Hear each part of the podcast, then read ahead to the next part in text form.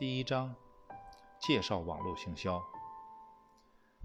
网络行销是当今发展最快，也是被误解最多的传递产品的方式。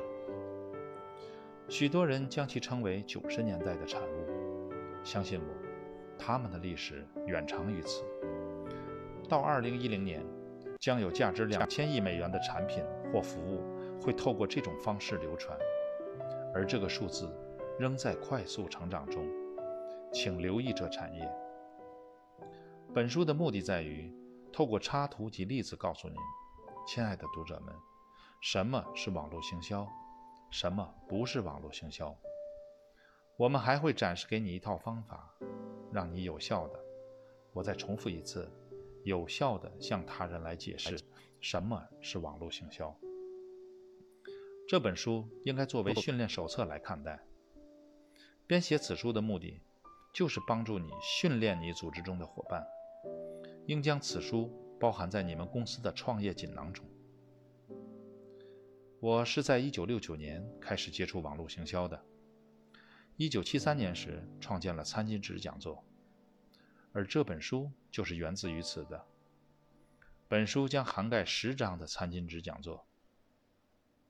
在我正式介绍餐巾纸讲座之前。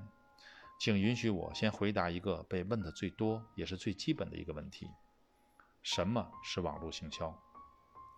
在本书中，NWM 和 Network Marketing 代表同一个意思。让我们来分开解释。行销意味着将产品或服务从制造商或供应商处移动到消费者处。网络指的除了是个人在社交圈的影响力之外，在架构组织这个生意中，透过说明产品或协助服务发生移动的人所得的一种报酬系统。在网络行销这门生意里，公司除了支付你因你的影响力所经营出来的市场之外，同时协助你成为这个生意的老板。网络行销在商业界已经是一个非常普遍的专有术语。事实上，很多非法的金字塔游戏。或是链式分配计划，或连锁信，都试图为自己冠上网络行销的名号，而这在市场上制造了很大的困惑，现在也还未解决。所以，一些新的公司试图用其他的名号来称呼自己，例如多层次行销、独立分销行销或联合大众行销等。其实，这里只有三种移动产品的方式。当你解释这点时，伸出三根手指。一、零售，所有人都了解零售，水果店、药局、百货公司等，去店里买东西就是零售。二、直销，通常但不一定包括保险、烹调用具、百科全书的贩售方法等等。雅芳小姐、特百惠等也都是直销的模式。三、网络行销。又称网络营销，这是本书要讨论的主要形式，请不要与以上两项混淆。第四种可以加入到以上行列中的方式，伸出第四根手指，是邮购。邮购可以是网络行销形式，但大部分归类为直销。第五种是经常与网络行销相混淆的，前面提到的金字塔游戏，但事实上金字塔游戏是非法的。他们非法的主要原因之一就是，他们没有合理的产品与服务去支援行销活动。如果没有产品或服务的移动，你怎么可以称之为行销？更不要说是网络行销了。网络是真的，但行销却未必了。人们对网络行销的拒绝，许多是因为分不清楚网络行销与直销的差别。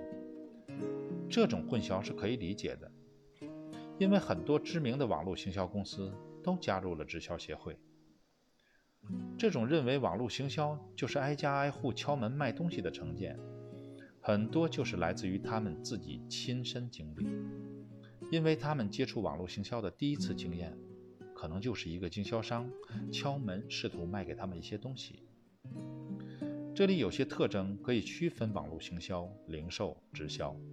其中最大的不同就是，网络行销是你自己的生意，但不是只靠你一个人。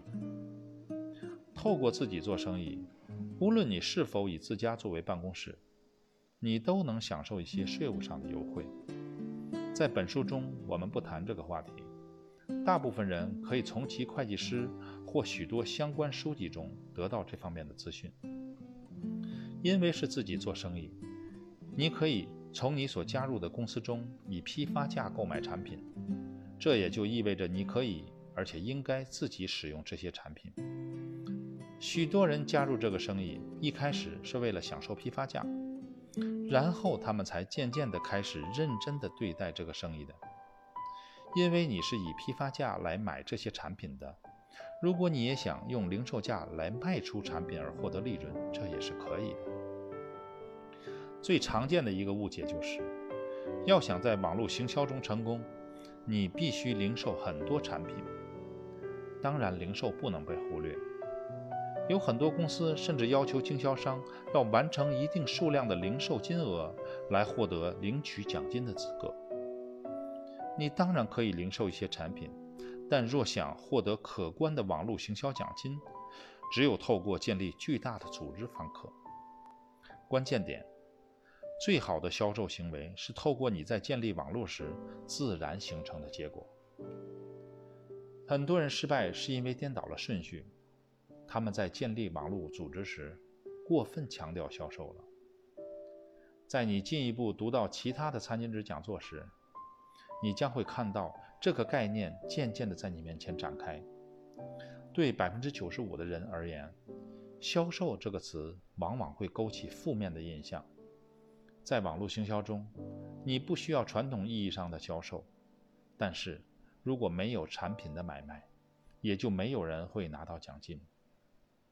我定义的推销是指给陌生人打电话，试图卖给他们一些他们并不需要或不想要的东西。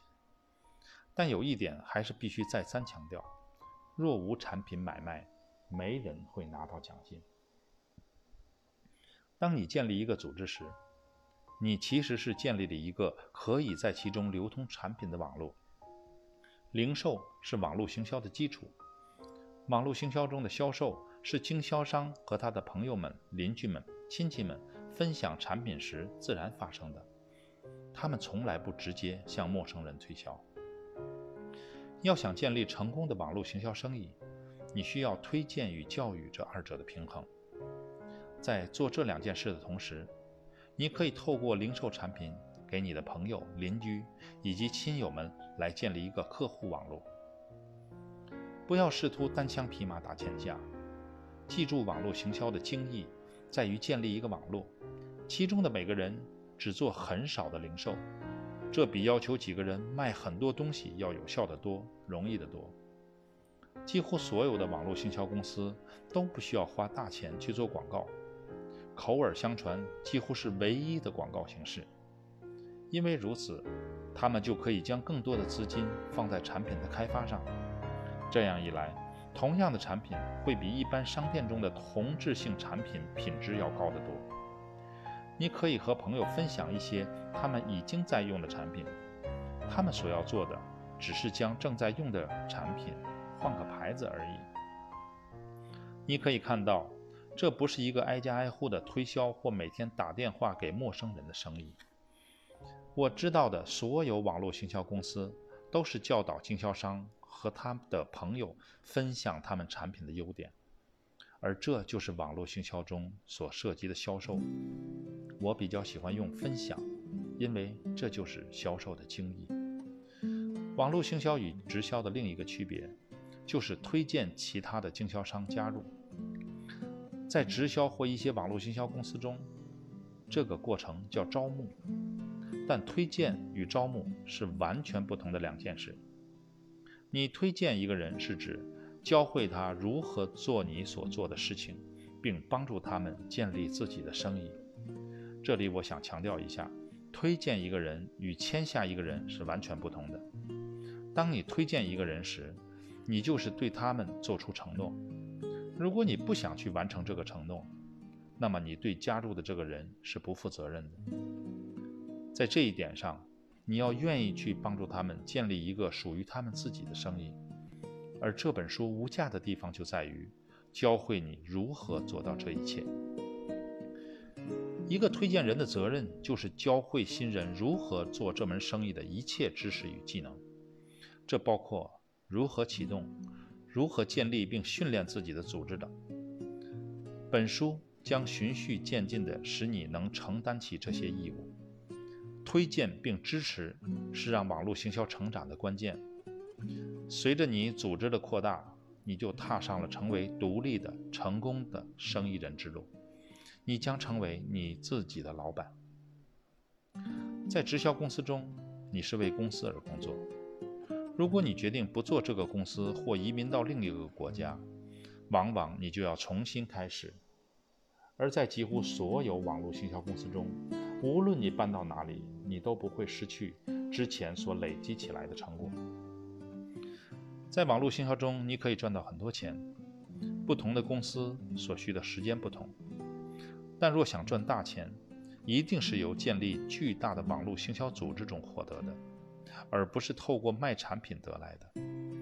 当然，你可以透过零售来谋生，但要发大财，则必须将建立巨大的网络行销组织作为你的主要目标。人们在加入网络行销之后，刚开始可能只想每个月多赚五十、一百甚至两百美元，接着。他可能充分了解到，如果更认真做的话，他们可以每个月多赚一千、两千美元或更多。再一次，请记住，一个人靠卖产品是不可能赚到那么多钱的。如果想赚那种数目的钱，只能透过建立巨大的网络行销组织才可以实现。本书的目的就在于教会你如何迅速地建立一个大的网络行销组织。这就要求你养成对网络行销的正确态度。如果一个人认为网络行销是非法的，或认为是金字塔之类的，那么你将生意介绍给他，可能就比较麻烦。你必须展示给他们铁的事实，去摒弃那种认为网络行销是非法组织的错误观念。下面的插图可以很清楚地解释这一点：金字塔是从上往下建的。只有那些在一开始就加入的人，才有可能始终保持在顶端。而在网络行销的三角形中，每个人都是从底部开始，并且公平地享有创建巨大网络组织的机会。只要他努力，一个新人可以建立起比他推荐人大上许多的组织。开始时，你的主要目标在于引导你的潜在顾客进入关于网络行销的一般性讨论，并且伸出三个手指来解释零售、直销与网络行销的区别。这样你就有了一个好的开始，为将来推荐他们加入你的生意打下基础。大多数人没有意识到网络行销是这么巨大的产业。其实，网络行销已经有。超过五十年的历史，有些公司甚至已经存在超过四十五年，而且光是这家四十五年的公司自己，就可以每年创造十亿美元的销售额。我知道有一个公司在其第一年就创造了六百五十万美元的业绩，第二年六千两百万美元，预计第三年其业绩将达一点二二亿美元。他们将在第十年时。达到十亿美元的销售额，而这本书所介绍的原则与方法可以使这个目标变得可行。无论以什么作为标准，这都是非常成功的结果。网络行销对产品研发者或生产商而言，都是一个推广产品很实际可行的方法。